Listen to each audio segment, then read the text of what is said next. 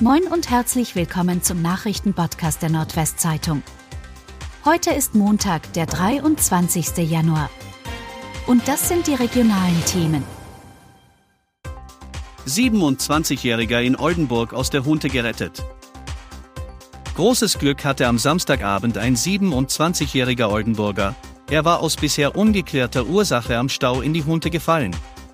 Der Einsatz von aufmerksamen Jugendlichen, Polizei, Feuerwehr und Rettungsdienst rettete ihm mit großer Wahrscheinlichkeit das Leben. Wie Polizeisprecher Stefan Klatte am Sonntag berichtete, hatten Jugendliche, die im Bereich der Eisenbahnbrücke unterwegs waren, gegen 18 Uhr eine Person im Wasser bemerkt. Sie reagierten schnell, holten einen langen Stock und hielten ihn dem Mann hin, damit er sich über Wasser halten konnte. Zwei Polizeibeamte, die als erste vor Ort eintrafen, stellten schnell fest, dass bei dem 27-jährigen Oldenburger, der in der Hunte schwamm, die Kraft nachließ und er unter Zugehen drohte. Sie sprangen daraufhin selbst in den eiskalten Fluss und hielten den Mann über Wasser. Die kurz danach eintreffende Feuerwehr konnte dann sowohl den 27-jährigen als auch die Polizeibeamten bergen.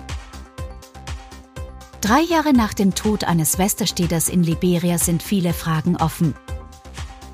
Drei Jahre liegt der Mord an dem Westersteder Jürgen Schiedemann in der Stadt Buchanan in der Westafrikanischen Republik Liberia in diesen Tagen zurück, doch bis heute kann seine Familie nicht wirklich mit dem tragischen und gewaltsamen Tod des Holzmanagers abschließen.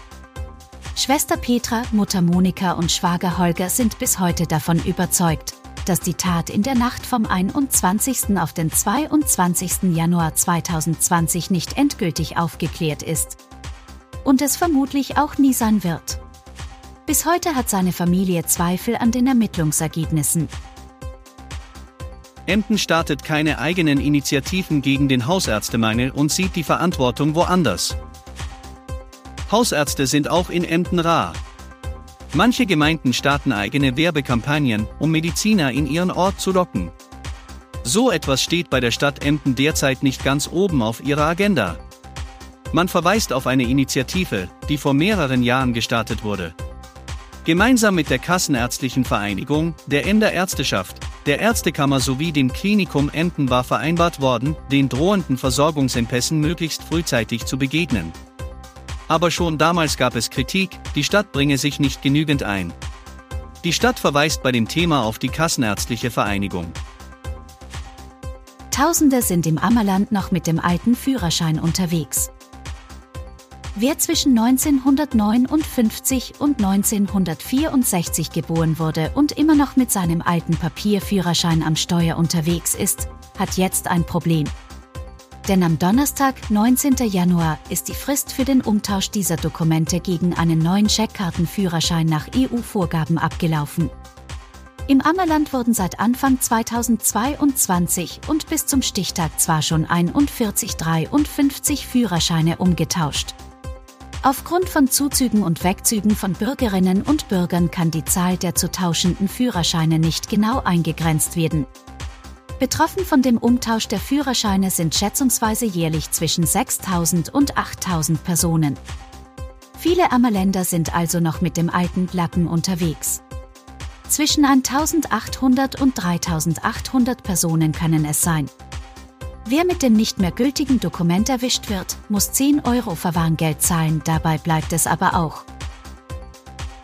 Fahrgäste helfen bedrohtem Zugbegleiter in der Nordwestbahn. Ein 50-jähriger Zugbegleiter wurde am Samstagabend von einem Mann ohne Fahrschein bedroht. Den Polizeiangaben zufolge ist dies in einer Nordwestbahn von Bremen Richtung Bad Zwischenahn passiert. Demnach hatte der Mann keinen Fahrschein dabei.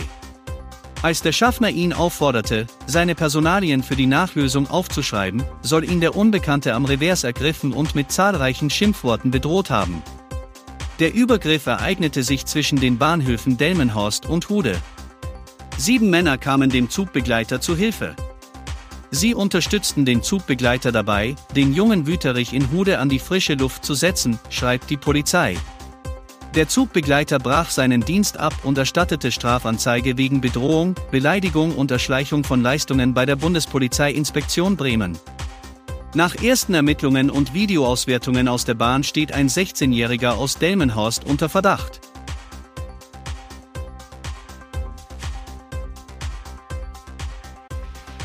Und das waren die regionalen Themen des Tages.